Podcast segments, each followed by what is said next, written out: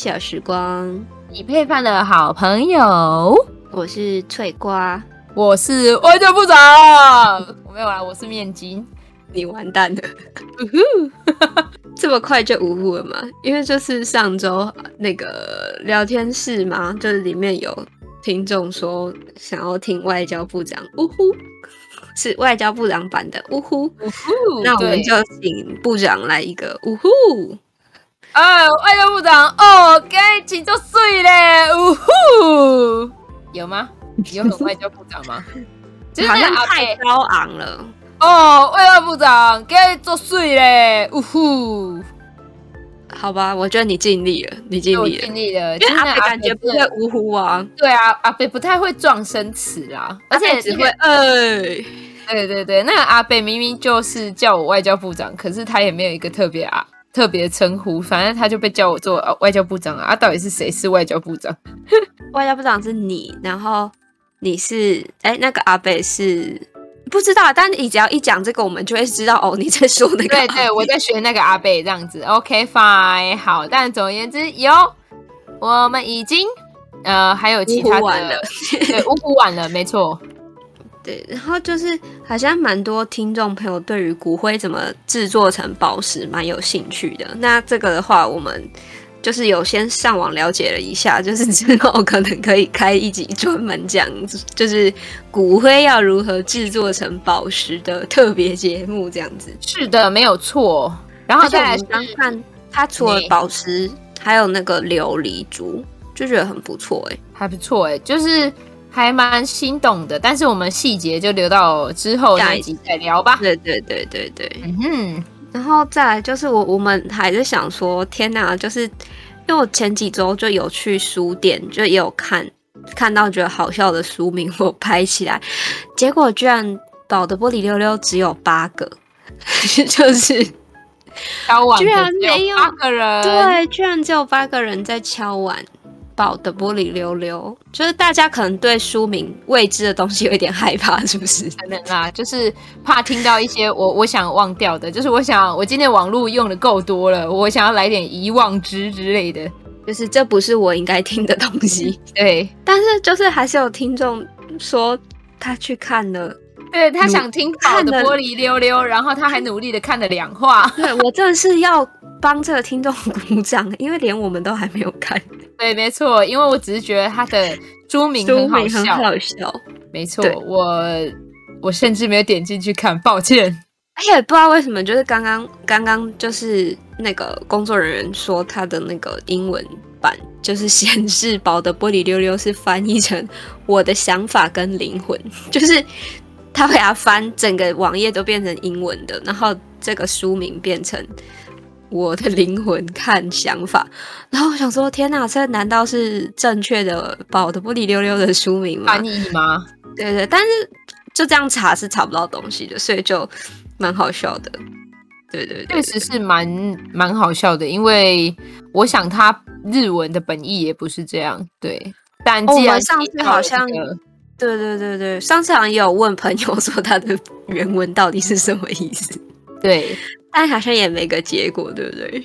是没有一个结果，就是因为它就是塔卡拉什么什么的，那塔卡拉就是宝物啊，然后什么什么的，就是你硬要说的话，这个也没有错啦。但就是还是是什么 stupid，像玻璃一样亮晶晶的宝物吗？也是有可能，但没关系啊，不然我们有空再去看一下好了。我们之后再跟大家报告，为了宝的玻璃溜溜再开一集。对，我们之后再跟大家报告，就是它里面具体是讲什么，然后搞不好我们看了之后就可以了解它书名的意义了。那既然提到了 BL 的漫画，那我们今天呢就来浅谈一下 BL 的历史吧。耶，这边又要有配音，耶。对，但是我觉得听众是一片的，Oh no，这样子，你们会反对吗？就是。呃，先先免责声明，不喜者勿进，对之类的。对，如果不喜欢的话，差不多现在可以叉叉掉了。但是我们没有要就是洗脑你们啦，只是想要跟你们分享一下，就是呃，关于最近，应该不是最近，而是在过往的这几年，慢慢慢慢的就是为人所知的一些小小的文化。那他现在应该也不算是小文化了吼，不算小文化吧？我觉得其实一直以来都有，只是就是现在到了现在，就是大家比较能接受嘛，跟就是比较不会去避讳这个方面的话题，但是。就因为等下会讲到，我会觉得就是历史真的是不断在重演，因为在以前它其实是也是曾经一度也不是主流，而是就也是大家就是视为一个蛮正常的东西，然后再到就是禁忌，然后再到又又又就是开开放这样子，就是有一种循环的感觉，你知道吗？没错，真的就是一种。每一个时代，每一个时代的观念都不不停的在变，但是变来变去就那几种哦，就是可以接受，不能接受，可以接受，不能接受，可以接受，不能接受的这种轮替吧。我想，那就先跟大家浅谈一下比较接近的，就是古中国的同性爱。那我不知道大家有没有听过，就是有一些在形容同性爱或者是 boys love 这种这种爱恋的。成语，那其中一个呢，就是断袖之癖。那断袖之癖的出处呢，是出于汉哀帝刘欣。那在刘欣在位的期间呢，呃，有一个叫做董贤的家伙，他出任太子舍人，就是太子宫中的一个小随从啦。那他基本上呢，没有什么特别大的本事，所以呢，他就被安排在宫中管报时辰。然后他这个职位一做就是两年多，就是每天来跟你说，哎，早上好，现在是七点喽，哎，早上好，现在是八点喽，哎，早上好，现在是九点喽的这种呃职位，这样子就是担任一个时钟的角色这样子。然后在两年之后呢，董贤在传奏的时候啊。呃，被汉哀帝见到，那这个汉哀帝呢，就哦一见钟情，对他的容貌很喜欢，所以就是叫他过来讲两句话，还是去搭讪他这样子。然后搭讪完之后呢，哎呦，就是天雷勾动地火，他马上就把他升任这个黄门郎。这个黄门郎呢，是侍从皇帝，然后传达诏命的官员，可以当这个官的都是皇帝的亲信跟心腹。那只要有这个职位呢，董贤就可以利物利用职务之便跟汉哀帝天天见面了。因为汉哀帝每天看着董贤呢，在旁边就会觉得心情舒畅，然后董贤呢也得宠日盛，就是越来越受宠这样子。对，然后总而言之，他就是侍奉在这个汉哀帝左右，然后一个月之内所得的赏赐呢，就是会达到非常多钱，多到就有点震动朝廷这样子。那断袖之癖是怎么来的呢？断袖之癖就是呃，这个董贤的宠爱呢，就是日甚一日，就是越来越多嘛。然后就是呃，两人就到处都黏在一起，如胶似漆，形影不离。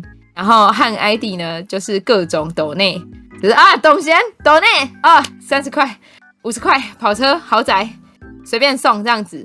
然后有一天呢，啊，那他们就是有一点像同居了嘛，这样子。那在同居，你好客气哦，啊，你好客气哦。对，嗯，对。但总而言之，反正董贤不光长得像女人那样秀丽，她的性格呢又温柔文静、知书达理、轻言密语。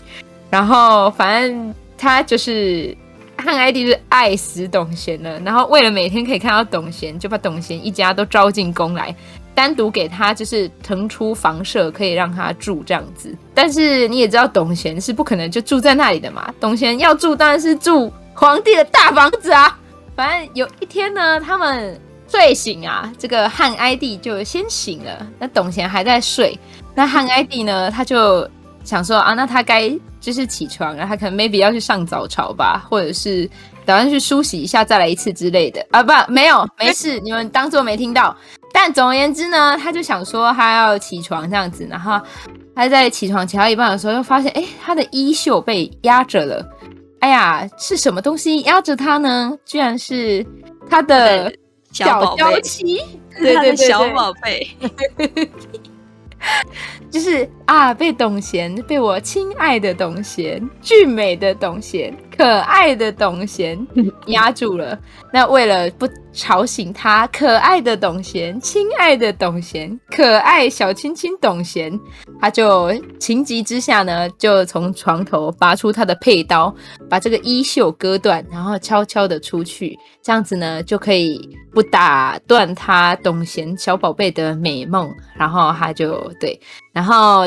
断袖之癖这个成语呢，就这样子而来，然后也成了就是同性之爱的代名词。这样子，它的那个图就是应该是流传下来，就是可能历史书籍吧，因为我看有一些是古字，它的描写就是评价真的是超高的耶。就是我不晓得这个评价是是不是那个汉 ID 对，或者是汉 ID 本人写，他说。云阳人董贤初为舍人，就是那个那个官那个官位嘛。他说美丽美丽自喜嘛，然后 ID 见而悦之，然后就 ID 见而悦之，哎，看到就很喜欢哎。而且他上面其实有写到说，就是他是有就是事情的，就是这个文献上是有这样子写到的，就是有记载的耶。对呀，对对对，我就哦。极其宠爱，治愈，孝尧舜，产哦哦，这个等下给你讲。这个这个哇，就我好想要看董贤长什么样子哦！真的，我好想知道他长什么样子哦。对对对，就是美，我觉得他美人共享嘛，对不对？对，他超妙的，他一人得到，鸡犬升天。然后在他就是得宠之后，他爸爸也被任命了一个很不错的就是职位。但是他的妹妹也被封为昭仪，耶，就是也是皇帝的一个妃子，地位仅次于皇后。然后，但是董贤是有妻子的耶。对对，重点是就是他太太好像也被就是就是也有一起进宫还是怎么样的。对对对对，他也被任命了一个就是富的流油的肥差这样子。然后小舅子也去做了一个官员这样子，而且汉哀帝宠爱董贤到就是。他把他的府邸建造在就是北阔下，就是一个离皇帝很近的地方，反正就是离皇宫很近。然后他居然府邸吗？对对，他居然允许他可以仿照皇帝的制度，极尽豪华。然后。连就是董贤死后的事一并都安排好，然后还给他准备了一个非常豪华的棺材。对呀对呀，因为董贤的妻子是被任命去就是掌建宗庙陵寝宫是墓园的土木工程的人，所以他当然是被找是被他弟弟找去帮他董贤盖房子，盖房子。对。我觉得他妻子应该也是一个超级大腐女，他应该是没有办法忍受这种事 吧？就他老婆啊，磕到了，磕到了，对，磕到了，这是真的。我突然有一点羡慕，突然有点羡慕董贤的太太。对，然后董贤家上下的装备基本上都已经跟皇帝差不多了，可是汉哀帝觉得即使这样，还是无法表现对心上人的爱，真的是，嗯，难怪他会变汉哀帝，就是。色令智昏，色令智昏，色令智昏。但是我们是蛮蛮蛮看得蛮开心的，看得很开心啊！对对对对。那基本上断袖之癖的故事就到这里了。但是后面董贤其实还有一些故事，我就不多赘述。但总而言之，因为汉哀帝这样子宠幸董贤，也会让董贤惹人非议嘛。然后跟就是董贤。有些人还是会想要去劝劝谏，就是汉哀帝不要这样子去宠爱一个人，然后想要劝他不要色令智昏这样子，但是都会被一一的，就是驳回啊，或者是你们是不是在说我小小宝贝的坏话这样子？所以董贤其实呢也是得罪了一些朝中人士啊，所以在汉哀帝过世之后呢，其实董贤的下场就不是很好这样子。但没有关系，但总而言之，呃，断袖之癖就是在形容一个这样子很有趣的故事的故事。他是要爱情不要江山的汉哀帝耶。嗯，对啊，对啊，而且他，他但是他也没有失了江山啊，就是他之后就没有了，就是就是他挂了而已，他也不是被篡位，也不是被那个，哦，就是对，也是啊。可是后来好像就是王莽就起来了，诶，差不多吧。对对对，然后他、嗯、他其实当时 就是是想要就是让位给董贤的，好夸张哦，好夸张哦，真的超夸张的。他想把皇位传给董贤呢，好有趣哦，好有趣哦。对，对啊，对，就是这是呃在。呃，我们比较知知道的历史当中呢，比较古远的同性爱，没错，没错，很有趣。那我们再来说说，就是呃，我们最近非常喜欢的呃，BL 大国，叫 Japan，泱泱大国，泱泱大国 Japan，BL 大国。我自己觉得，我自己觉得日本是 BL 大国，哎，你觉得呢？我觉得是啊，但是因为前阵前几天就应该说最近就刚好都在跟朋友讨论，就在日本居住的朋友讨论这件事情，就会很意外，就是他们是一个这就是有超级多大量 BL 作品的一个国家，但是他们却对这件事情就是相对保守，应该这么说吗？啊，当然可能跟台湾比起来，因为像我们现在就是。同婚合法啊什么的，这样子就是也都蛮自由的。可是日本虽然有这么多耽美的作品，但是相对就是接受度好像就对真人就同性恋的接受度反而没有那么高。然后我就觉得，哦，我觉得超奇怪的，超奇怪。而且他们最近有蛮多就是跟 BL 有关的真人剧的，像之前我很喜欢的大叔之爱，嗯，还有一个什么食堂的，我有点忘记了。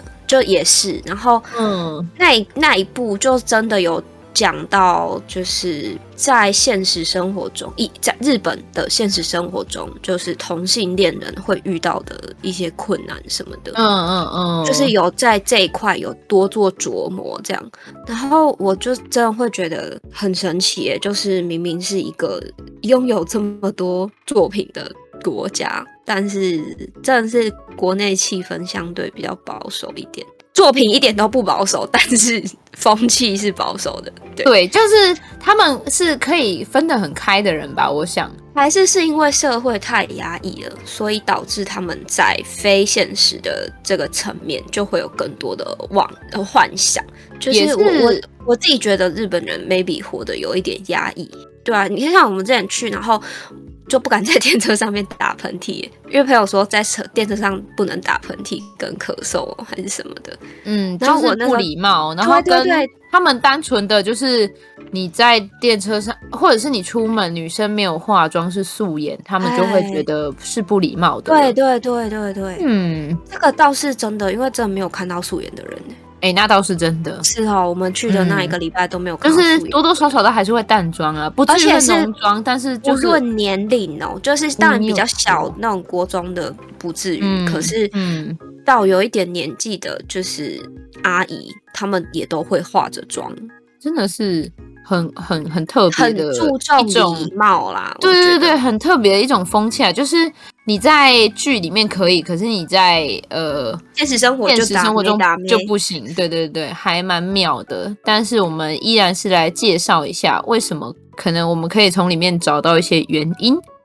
在日本呢，男同性恋间的关系呢，最早是始于安平时代的贵族和僧侣之间盛行，而到了 我禁忌有什么东西啊？对，但是跟僧侣哎、欸，就是日本的僧侣也让我觉得很特别，因为日本的僧侣其实是可以结婚的，而且僧侣超有钱的，住持他们都超级有钱，因为他们是那种百年的庙，然后一代传一代传下来的，嗯嗯，嗯，而且会有那种就是很帅的僧侣，对，然后就是僧侣。是可以传宗接代的，因为他们要维持就是这个寺庙佛寺的，就是延续这样子，所以他们会代代相传这样，我就觉得还蛮特别的。嗯嗯，对，但呃，最早的话还有一个是叫做众道瓦卡修多，瓦卡修多就是这个。瓦卡就是年轻人的意思。那在武士之间流行的男同性恋和之前贵族社会流行的美少年癖好是不同的。那由于女性禁止进入战场，所以武将呢会需要其他男性服侍，而这些人一般年轻貌美，被称为小性。这就是武士阶层里男同性恋关系的开始。在很多时候呢，小性有时候也会取代女性，被当做满足性需求的替代。但是，嗯、呃，硬要说的话，有一个传闻就是织田信长，到底要念长还是长啊？那个不知道、啊，长哎、欸，是织田信长。好，织田信长跟他的呃随从叫做森兰丸，听说就是一个这样子的关系。但这就是只是一个听说啦，所以就是在日本的话呢，也是流传许久这样子。你但是在就是我看了一下，就是这个一七一六年成书的一个一一本书叫《夜影》啊，他对武士道之中的就是男同性恋关系，他有进行阐释。其实，嗯哼。还蛮酷的，他说一生中只有一人值，他指这种关系哦，男同性恋的关系。他说一生之中只有一人值得相互思念，始乱终弃简直大逆不道。先相知五年，再确定是否值得相恋。然后如果对方风流成性，不值得信任，或者没有共同价值目的的话，那应该果断分手，一刀两断才是上策。然后在这本书里头，重道关系应该是值得自己为对方付出性命的。哎，这个跟你等一下要讲的东西有点类似哎。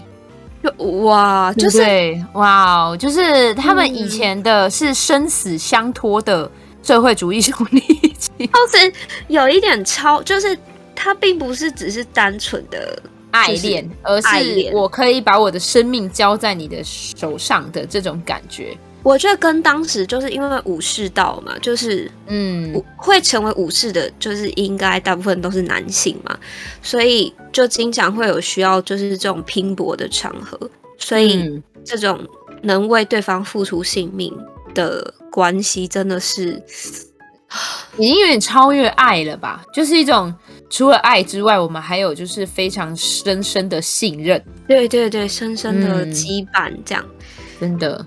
反正我在玩战国无双的时候，我就会一直想说，哦，深蓝丸真的长得好好看哦。虽然就是历史上的深蓝丸可能并不是长这样，但是我就觉得深蓝丸好可爱哦。就这种时候就就会又觉得就是啊，就是好想看，可是又有一点不想看，因为就会觉得就是描述里面就是望怎么办？对对，就是描述里是美男子，那就让他就是我们有一个幻想的形象啊，那倒是那倒是对吧？对吧？好的，那我们就其实他跟嗯，他跟就是大家可能想象中的那种单纯的情感，就是又不太一样。我就觉得就是是一种很深层的东西啊，不会形容，就是你们懂的，懂了，你们懂了。对，那我就要来讲讲，就是因为好像都是洋派，就西洋派这边的代表，那就是讲到。同性爱一定就是不得不提的，就是古希腊跟另一个大家可能比较不知道是古罗马，因为古希腊大家应该多少有耳闻。然后就是同性恋文化在欧洲的发展，就是以古希腊时期是最高峰的，而且有很多有名的学者都对。就在他们的著作里面都有探讨或者提及希腊社会上盛行的同性恋文化，而且其实他这个是专指男生，就是男性同性恋，因为相对女性同女性同性恋就是很少很少，而且几乎没有留下什么呃文献，但是关于男性同性恋的文献有超级多的。然后他的盛行的那个同性恋文化，其实是男成年男子跟少年间的同性爱情，而且对同性恋美学推崇备至，所以在一些雕塑啊、绘画跟文学也都可以看到这样子的表现。而且他们并不是把性取向视为一种标签，我就觉得天呐，古希腊人真的是走在时代的前端呢。不将性取向视为一种标签，我觉得超棒。就是他们没有被社会这种眼光束缚，他们就是爱就是爱啊，然后没有要特别的去呃区分你是同性恋或者是异性恋，就是根本没有这种区分。对对，对，因为我、嗯、对就是呃要决定要这一集要做这个主题的时候，我就一直在想，就是呃。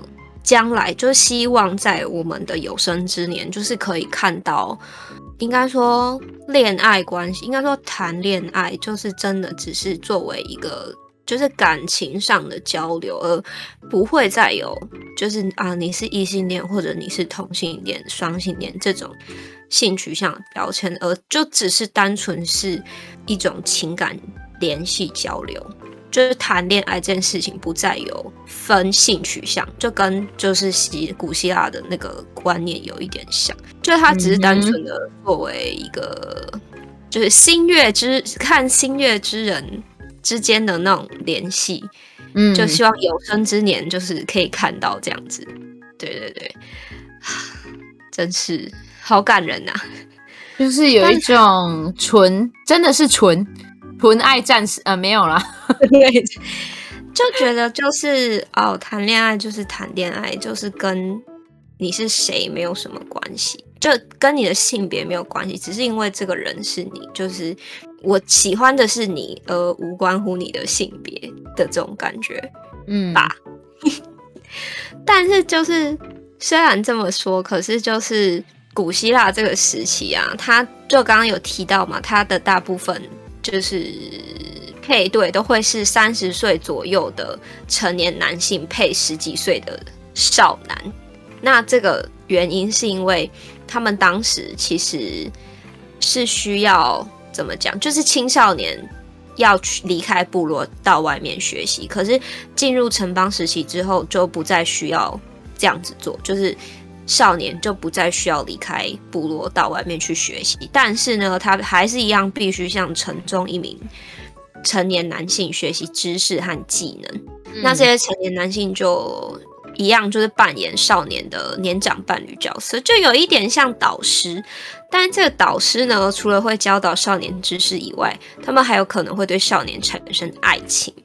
但是因为少年的社会地位比较低，就是因为还没有经过历练什么的嘛，所以在这段感情中，通常就是扮演被动，对，被爱者，就是刚刚讲到的被爱者。然后当时的古希腊社会为了避免少年遭到性剥削，他们还有立法保护少年免于性侵害威胁。但是对于女性并没有哦，因为他们认为女性只是生殖的工具而已。就听到这个又有点生气。嗯，对，而且他有一个超酷的地方是，如果一个成年男子，就是我们说的这个导师啊，他仰慕他的学生某个学生的时候，他必须接受这个少年学生提出了一段观察期，以确保他是真心的想要教导少年他所拥有的知识，而并非只是想要和少年发生关系而已。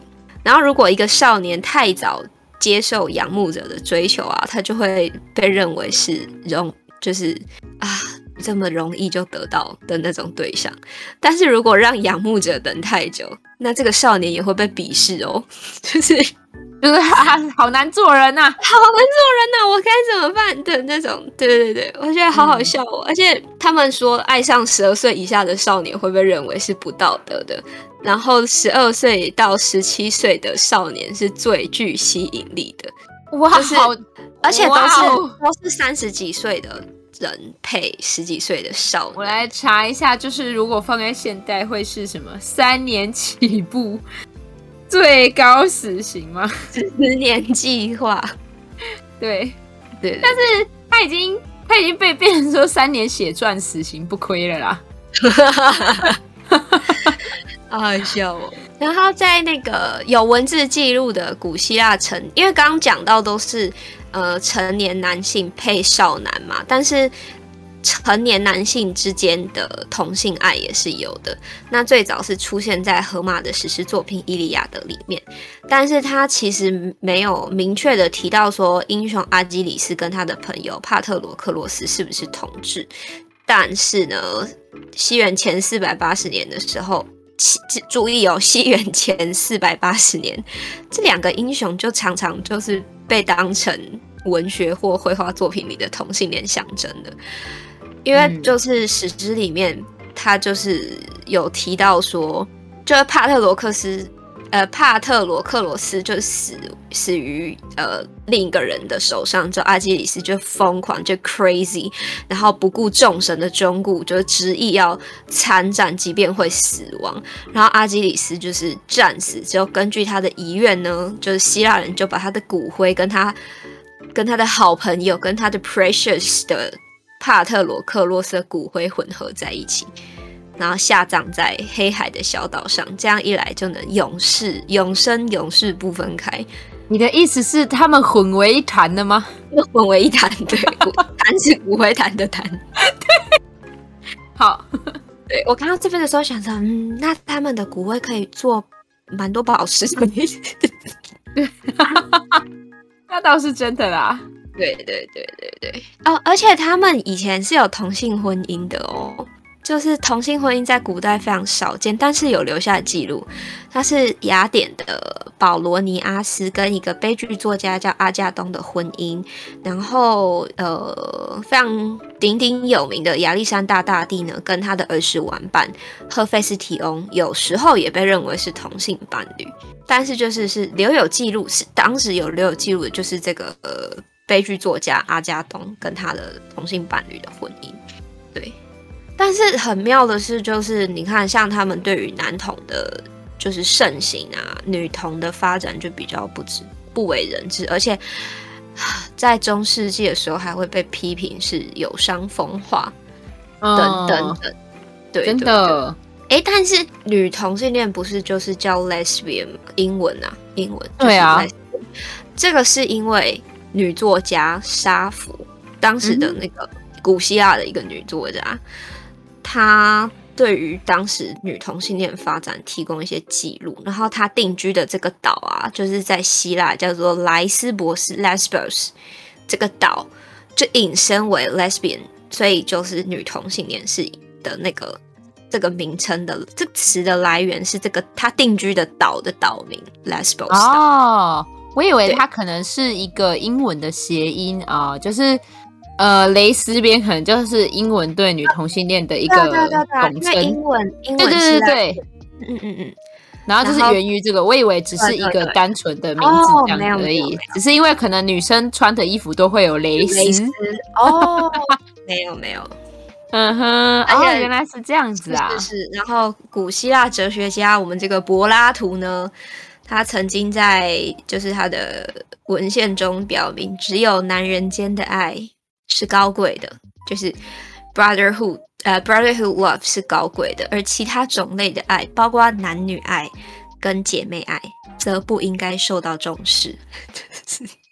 虽然就是可以，呃，就是我也喜欢这种高贵的爱，但是被这样子讲还是会挺不爽的，因为他说女人形同呃，古希腊男人认为女人形同奴隶，只是生殖的工具，不值得投注爱情与追求。哎。嗯，哇哇，好好吧，那这就是希腊的部分，然后罗马的这个部分，因为我本来就是也是比较知道的，也是就是希腊的部分而已。然后古罗马这个是在找资料的时候就突也一起跳出来这个词条，然后它就是它在古罗马是一种公认的社会文化，哎，就是我很震惊。一开始当然是受到社会普遍谴责，他就被认为是古希腊传下来的，就是歪风，歪风啊、就是一歪风。对，可是到罗马帝国时期，就变成流行的社会文化，哦、是流行的社会文化哦。对，就在当时都还是流行的，这就是后来又就是人类就是又又变成趋于保守，对，就像我们开头讲的一样。对，重点是他这种同性恋文化在拉丁文或希腊文中，就是表达含义跟我们现代的观点不太一样。因为古代的这种同性恋文化呢，还代表一种友情、尊敬和双性恋。嗯哼，然后呢，我自己这样子看下来，我会觉得，因为他这这里有一段形容，就是说罗马公民。可以随时进入非公民男性，也就是说，呃，可能奴隶，或者是男奴、男孩、阉人，或者是阉就是那个阉割的阉，或者是男妓，就是来 satisfy himself，就是满足自己这样。呜呼，对，但是但是上层阶级的人就是是绝对不会允许，他这里是写绝对不会允许他人进入自己。啊，至于进入哪里，我们就不多做讨论，这样子，对，进入自己的领域，对对对，也就是说，就是这种这这种关系，其实变相是一种征服感，就是呃雄性的征服性的征服欲，对，就是有一种呃，虽然我们都是同性，但是我连同性都可以征服的这种感觉嘛，对对对对，就是我比你厉害的感觉。哼哼哼，对对对，呃，他们就是他有存在一种严格的分别，就主动方跟被动方，这个大家应该不用多做解释。对对对，就是他对这个有严格的分别，而且就是著名的例子呢，就是罗马皇帝尼禄和艾拉贾巴鲁斯。对，那他们的同性恋文化也。非常的丰富，不管是文学、艺术和诗歌，就是都有流传非常非常多的作品下来。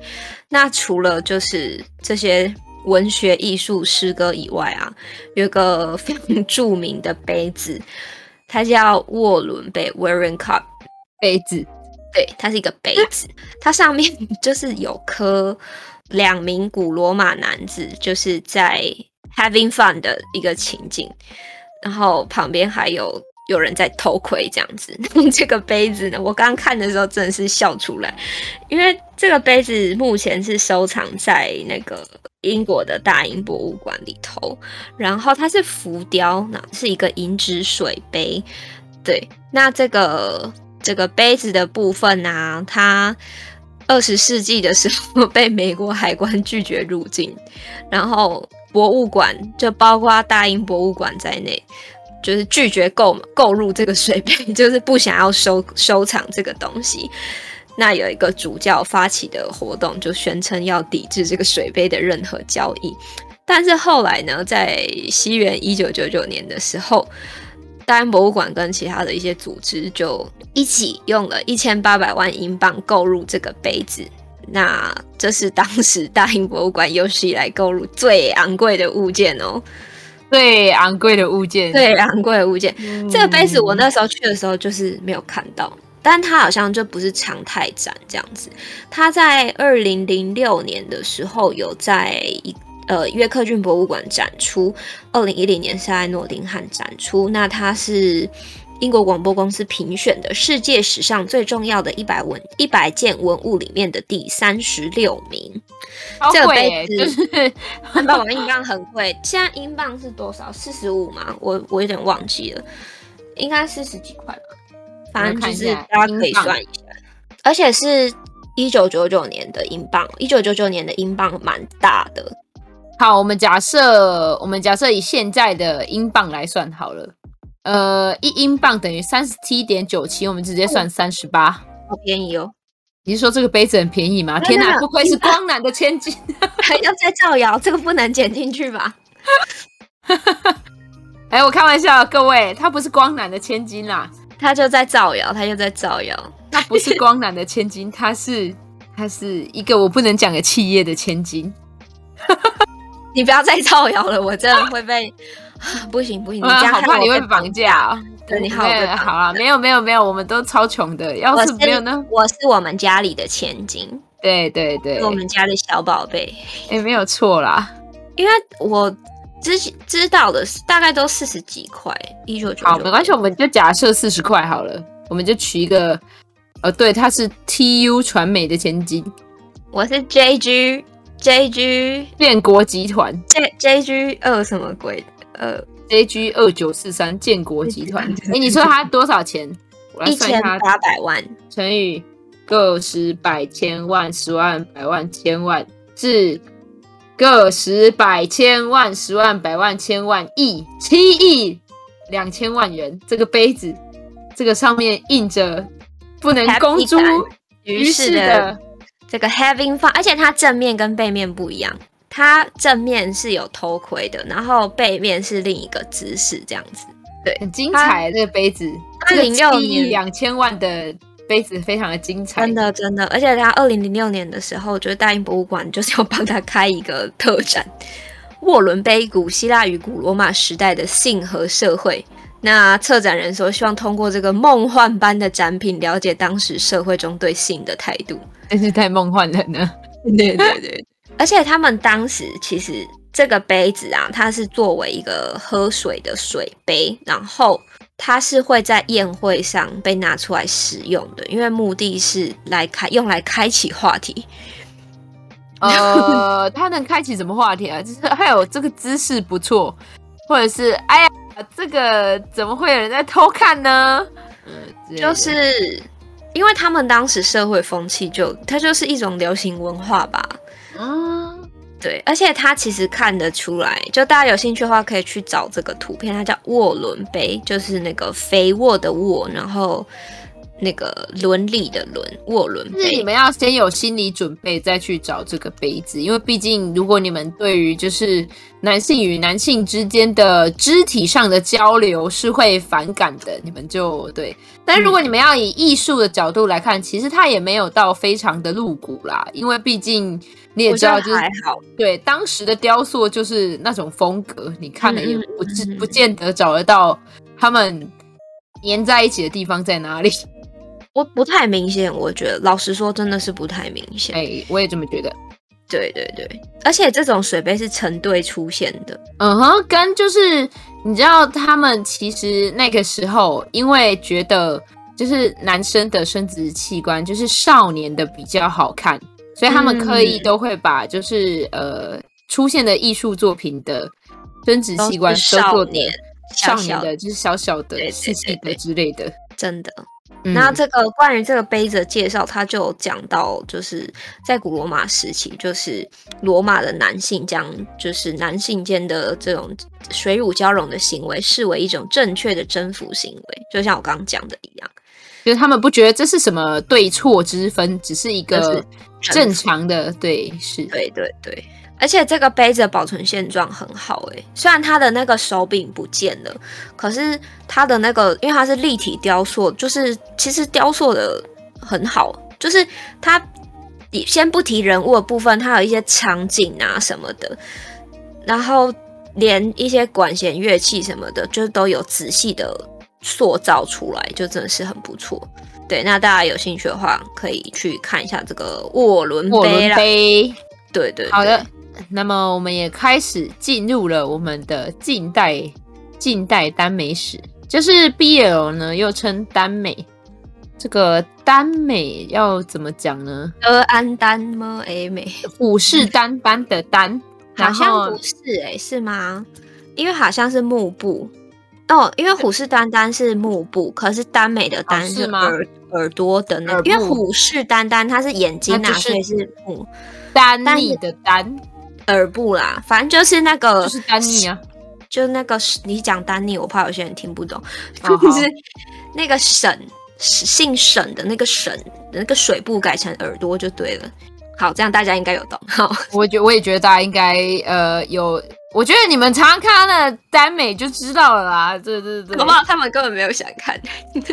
好，我们强制推销，就是耽耳部的耽。好，近代的 BL。哎，我真的是前前面一点点的，我真的是比较对。那耽美为什么会叫做耽美呢？因为它就是耽溺于沉溺美色这样子。详细解释就是包含一切美丽事物能让人触动最无瑕的美，然后就哎被衍生成就是用在 boys love 上面，就是 BL，就是 BL 就是 boys love 的缩写，对。那呃，在差不多我自己比较知道的是八零年代的末期。那八零年代的末期呢，就是要打破爱情中的性别框架。就那时候开始，呃，同人志世代的作者逐渐出道，就是之前可能都会是一些延伸的作品。呃，比方说，比方说我们看《火影忍者》。那就会有人觉得啊，佐助跟鸣人可能是一对，那他们就会用自己的手把他们画成就是 CP，就是大家现在知道的同人本。然后一开始是都是用这种方式，但是在八零年代末期呢，在画这样子同人志的作者呢，逐渐的也开始画自己的漫画了。然后在格局庞大的作品当中呢，进一步的去质疑跟打破打破爱情中的性别框架。那我自己比较知道的都是 Cramp 的作品呢。可是这种就是早期好像是会被叫 Yaoi 吗？就是 Yaoi 是在更后面一点点。可是他说，就是摇椅是呃描写男性之间，呃就是性爱关系就是在后面一点点，因为那个时候也没有到就是有出现摇椅这个词，所以一开始还没有出现这个，对，对，对，对，一开始还没有出现，那就是到了比较后期的，等一下会说。那反正就是 Cramp 里面呢，呃，我自己比较知道了，其实我不确定大家知不知道《库洛魔法使》里面的。桃矢跟雪兔其实是有一点隐晦的，隐晦的就是 BL 这样子。而且其实你认真的看，就是库洛魔法使，对对对，他其实没有特别讲说一定要一定是啊。但他其实描写了蛮多种不同的关系的。对，库洛魔法使真的很酷诶，库洛魔法使它里面掺杂了很多很特别的。爱恋，因为像雪兔跟桃矢，然后其实芝士也是喜欢小樱的，只是芝士没有明说。就是因为有一次小樱在跟芝士聊天的时候，就是小英就说：“哦，我真的好喜欢芝士哦。”然后小英讲完之后就走了嘛，然后芝士就说：“我也最喜欢小英了，不过应该跟你的不太一样。”这样子，呜呼，呜呼，就是吃的很开，就是就是这个这个作品很。对对，我在我在麦克风前比了大拇指，大拇指，一定是大拇指，就算不是大拇指，也一定是大拇指的啦。就算不是大拇指也啊，一定是大拇指的啦。没有大拇指，哪里有大拇指？对对对对，就是这种感觉。就是《骷髅魔法使》里面，你认真的去看，它有 BL，有百合，有 我不讲不出来，有近亲，还还有那个也有师生。对对对，师生正是要讲师生。他有一个师生超级就是明显的耶，就是有一个短头发叫丽佳吧，同学吧，我记得是他的同学。对，丽佳，然后他其实很喜欢那个短头发帅帅的老师，他都会帮那个老师做便当，然后那个老师也没有拒绝过他。然后而且其实小老师有一点糟糕，我也不知道。但是小英的爸爸跟小英的妈妈本来好像也是师生啊，嗯。还是这是古罗马时期，就是古希腊时期，嗯，就是成年男性，然后配上年幼的，就好害羞哦。对，不要多做琢磨了，真是的，不要再多做琢磨了。对，但是我要讲啊，还有就是 Cramp 他其他的作品，像是《圣传》或者是《X》或者是《迷幻药局》，其实里面它大部分都会有一些就是呃 BL 的描写，但就是可能那个时候是比较隐晦的。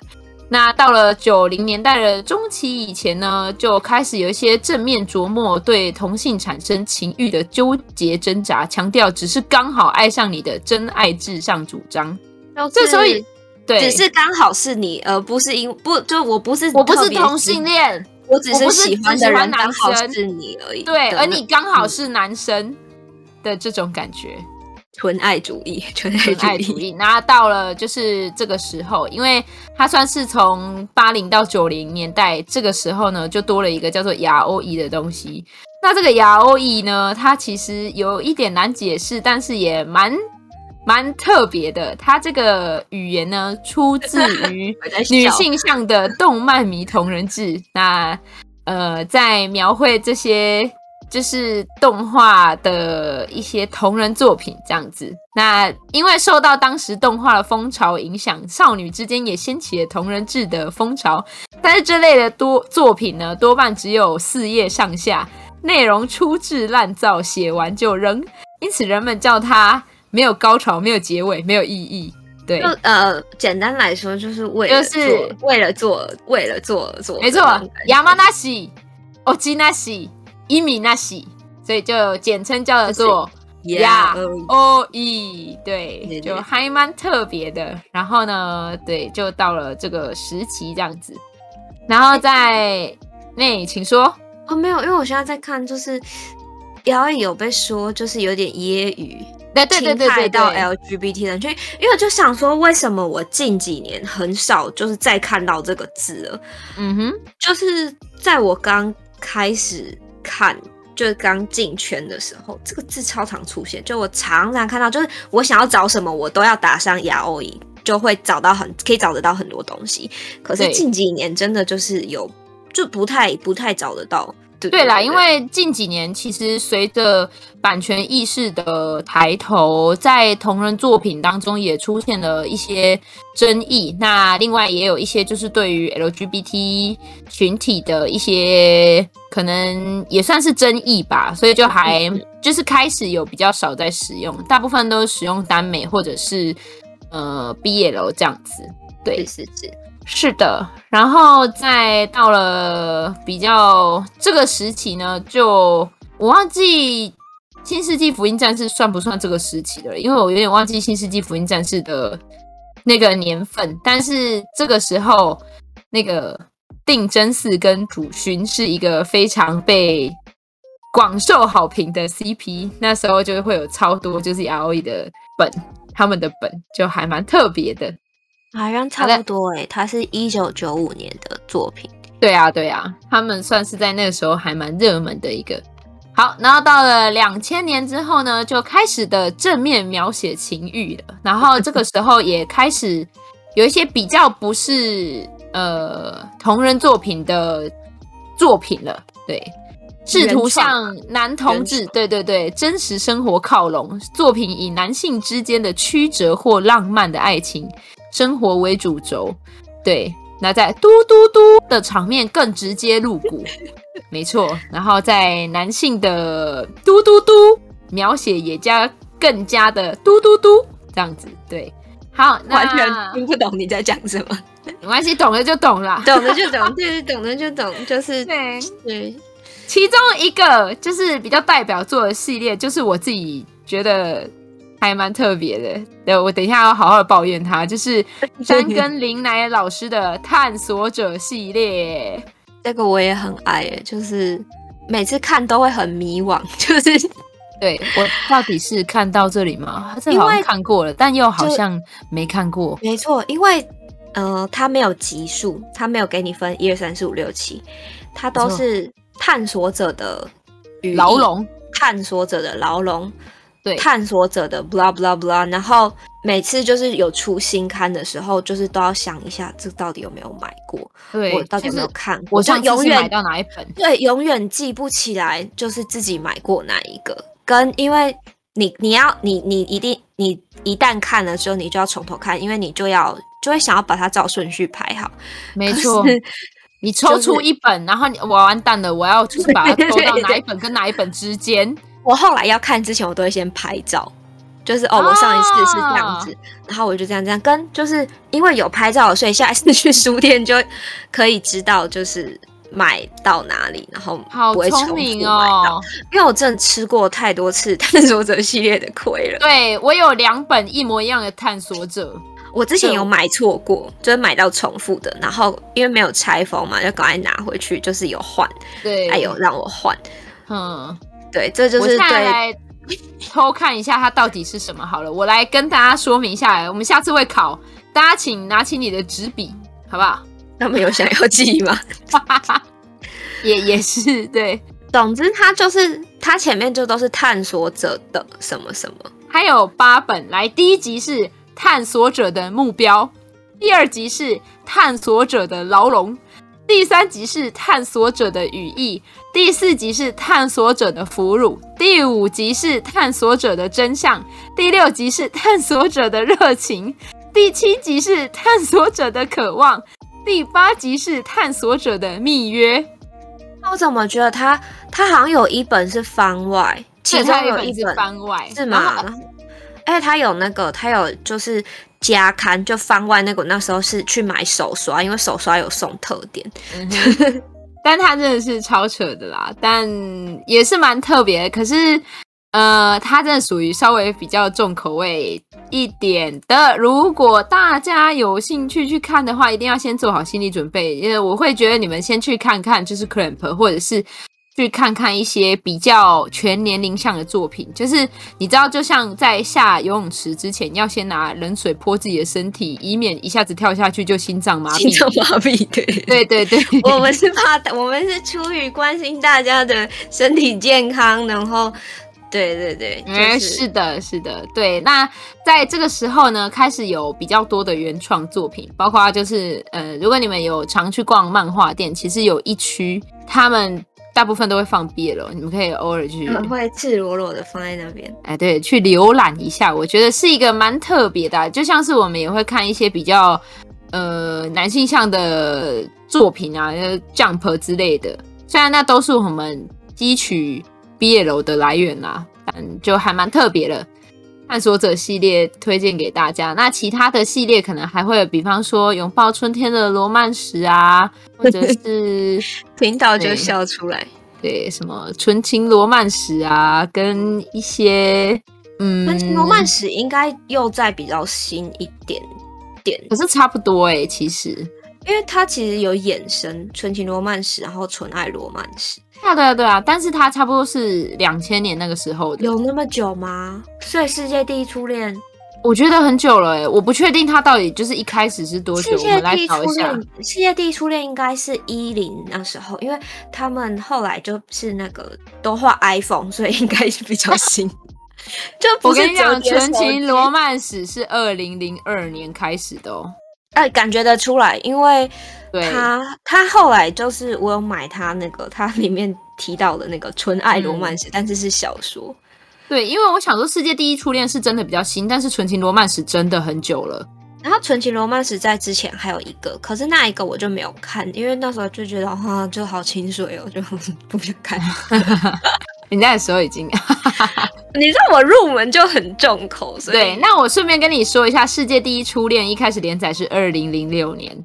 也差不多，但是你知道他们到就是去年哦、喔，去年出的漫画才给我真的交往，我真的是，嗯，你知道这是属于毕业楼界的就是烧给我系列吗？是啊，是啊，知道。对，可是毕业楼界的有生之年系列，去年去年就是应该是去年还前年，反正最近非常近期的事情，就是他们终于终于就是在一起的时候。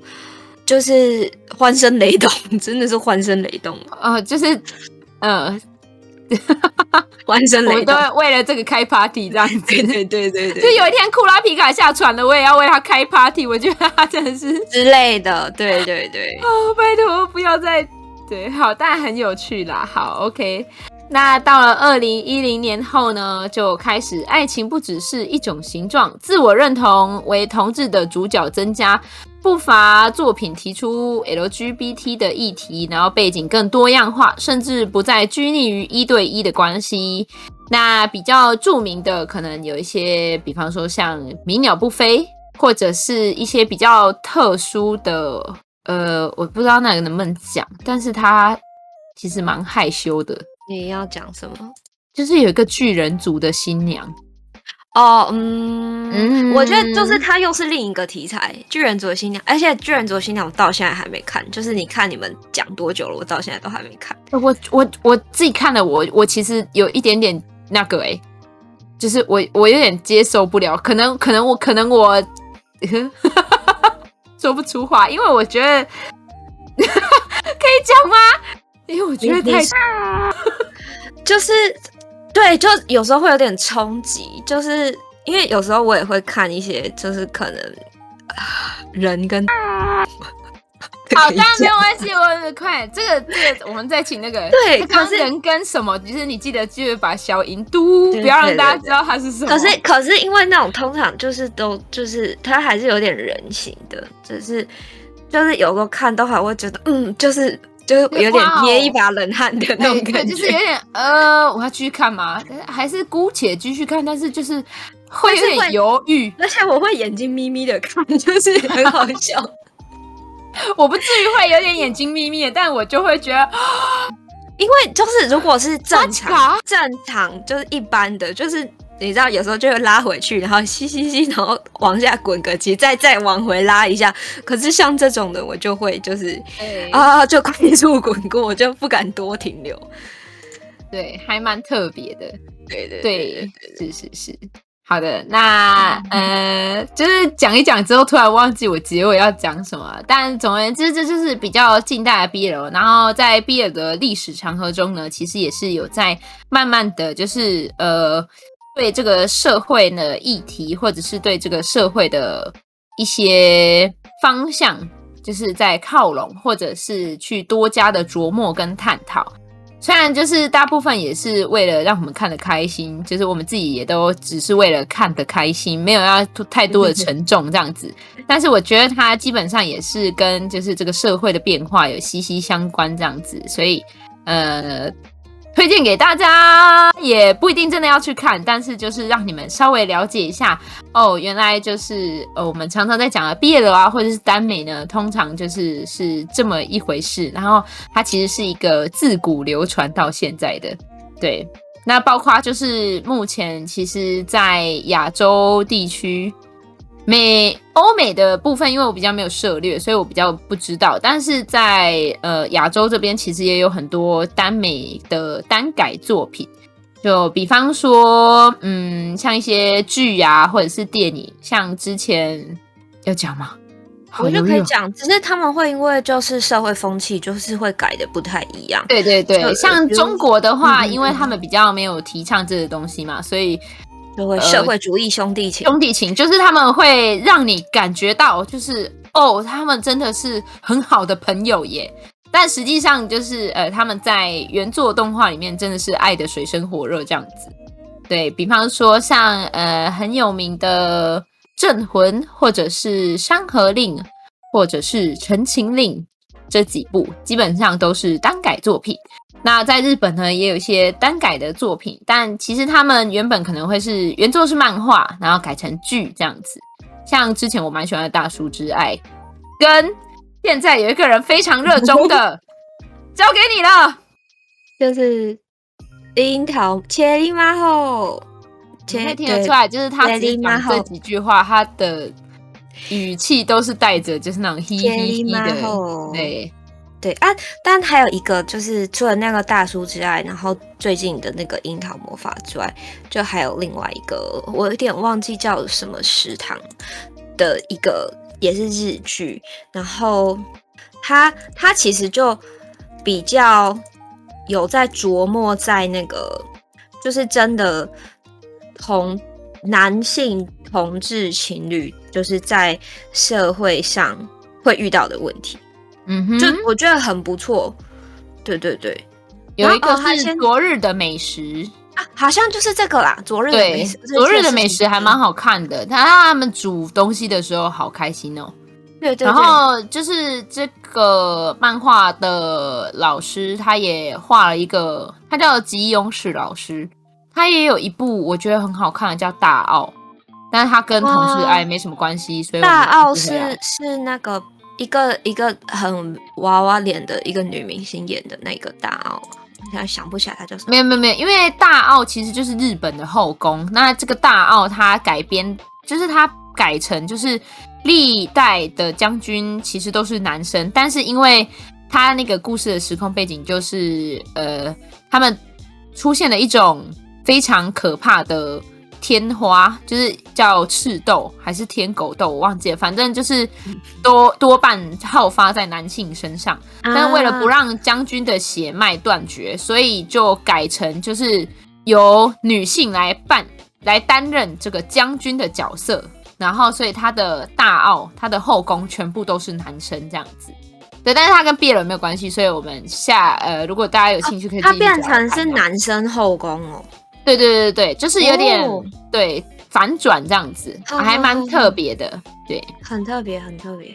然后是对，总之突然就是一下忘记要讲什么。啊、好，那没关系，我先再继续讲一下。就是台湾其实也有一些呃耽美剧，你要说它是耽美剧吗？或者是 BL 剧都可以，就是 History 系列，就是还蛮特别的。大家有兴趣也可以找找看 BL 的台剧。哎，最近有演那个、啊、什么？我家浴缸的二三事然后是是台湾这边演的。哦，真的，哦，我在这是就是原本是漫画，人鱼哎，他原本是人鱼哎，我蛮喜欢，然后是那个是那个演演等一个人咖啡那个男生演的。啊，三十岁妈妈的那个男生演的，他他演那个人鱼。好像是啊，我印象中，但是我没有看。嗯、对，因为我最近的时间都在看，就是《艾莉玛吼》。对，然后还有另外一部大家有兴趣，呃，比较好的，因为那个《樱桃魔法》它比较，我我觉得很平易近人。就是、我觉得《樱桃魔法》还蛮适合大家看的，大家可以听听看有奶的介绍，很很温暖。然后就是以以我真的是尽量客观的来讲，它也是很温暖的电影，因为。就是，嗯、呃，稍微跟大家讲一下，就是安达这个人啊，他其实是一个没有，就其中一个男主角啊，他是一个本身没有什么自信的人。那黑泽就是一个桃花很强，然后工作能力强的一个业务王牌。那无意间就听到这个黑泽喜欢自己之后啊，然后反正安达就是也从黑泽那里接收到很多的。鼓励什么什么的，然后就因为这样，就得到了一些敢踏出去改变的勇气吧。对，嗯、然后就因为这样子，然后愿意去尝试新的挑战什么的。嗯，然后。啊，好好想哭哦！讲一讲又好想哭，就是他们真的是互相互相扶持对方嘛的那种感觉，跟就是我礼拜五看了一次之后，然后因为我礼拜天又再去看那个包场活动，那在中间这段时间就刚好在跟就朋友在讨论有关于日日本本身对于就是。那男同志应该说同性恋的这个风气，就是我们就在讨论，然后就是联想到一些剧情，就觉得就是又又很感人，因为就是真的是蛮不容易的。对，那他的漫画跟剧就很清水，真的是非常清水。然后大家如果就是有有想要了解这个文化的话，可以从这个地方入手。对，对然后那天还遇到了，就是他们也是博主，就是也是 podcaster，然后他们的那个节目啊，对，因为我有去给他采访，然后就是采访什么时候播出来不晓得，然后如果有播出来的话，他会跟我说，就是大家也可以去收听。那那个博主他们两个蛮酷的，一个人现在是在德国，然后因为他没有办法看到。电影，所以他们就是有开小赌盘什么的，请在台湾的这个朋友，就是采访一些有去看电影的人，然后他们平常的节目就是会讲到蛮多日文的，然后也会对于日剧啊、日本文化，就是有做一些进一步的探讨，我觉得蛮有趣的。对对对，大家如果有想要听的话，可以。就上网，他们 YouTube 也有叫时差播客，我觉得很可爱，很趣味，很趣味，很趣味。对，那如果就是节目播出的话，就是大家也可以上去看一下。反正就认识了蛮多有趣的人，因为就会看一些社团啊什么。然后我非常震惊的是，那天有一个妈妈带着她国中的女儿，然后我们一起在那里接受采访。他的他的小朋友就是因为刚考完。考完那个好像段考还是什么，然后他妈妈就为了庆祝女儿考完段考，然后就把女儿一起带了。然后我们就在那里讲说，就是有没有看过原作漫画啊什么的。然后妈妈就说、嗯、不行，因为第六集吼，因为我想说，嗯，那个原作就是都是清水下漫画，也没有特别就是有写十八禁什么的，我就有点疑惑，就问他，他说不行，因为第六集就是毕竟还是有一点描写到，然后我想说。国中还是不要给他看这个好了。然后就想说，就在资料库里面搜寻了一下，想嗯。我印象中好像真的没有什么东西，但没没办法，因为就那个对我们来讲，可能真的不是什么东西。对对对对对 对对对对，已经没有办法，就是用我们的标准去评断，就是这个东西是没错，可以看的还是不能看的了。对，没错没错。然后如果是已经就是有在看的人。的话，那也可以，就是推荐大家另外一个叫《语义错误》，它也是我最近就是一直安利安利面筋他们去看的一个，但它是韩国的，然后它只有八集而已，一个晚上就可以看完了，好看，好看嘞。好，对，就这样吧。但是我想要先把就是绝对会变成 BL 的世界 VS 绝不想变成 BL 的男人，就是看完，大家也可以去看一下。你可以用我的账号啊。对对对，剧很长，我有收藏。对，剧名很长的片，我觉得其实它。蛮轻松好笑的，大家可以去看，因为我觉得它其实会带到一些 BL 界的生态啊，对对对对，它有详细的在说明。对，对，对，对，那这个故事就是剧情，就是这个男主角他发现自己是一个 BL 世界里面的男配角，然后他知道就是这个世界里面的男生基本上都会变成 BL，或者是注定要走上 BL 之路，他就是绝对不想变成那样，对，就很很有趣。那他就为了这个就做了各种各样的研究，就是他对对对，他就看了很多东西，然后就会有什么场景的时候，他就会开始在那里分析，然后对，蛮好笑的。然后对对对，就是进行回避这样子，就看他分析跟回避就很好笑这样子。对，好的，犬饲贵丈演的，就是假面骑士的演员，某某一代的演员。犬饲贵，对啊，你知道那个也是假面骑士吗？我知道啊，他他们就是一起啊，他们有配对啊，但是那一天，嗯，对对对，那一天就有主人来店里，他就说，嗯，你们那一天是不是看哪一场哪一场啊？我想说都过了，我就可以就是都等一下，然后他就说，哦，我在隔壁厅看他的作品，就是一样一样的人的作品，对对对啊，对。对对，哦，是那个蛮妙的，决战星期天哦。应该是吧，我其实没有特别问是哪一部，但是我就觉得哇，你要不要也看一下《Cherry Mao》啊？